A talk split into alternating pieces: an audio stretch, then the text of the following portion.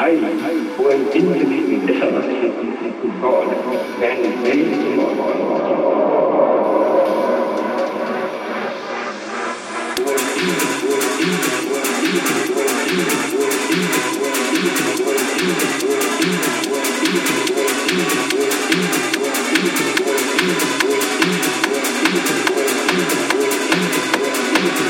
Thank you. ein, ein, ein, ein, ein, ein, ein, ein, ein, ein, ein,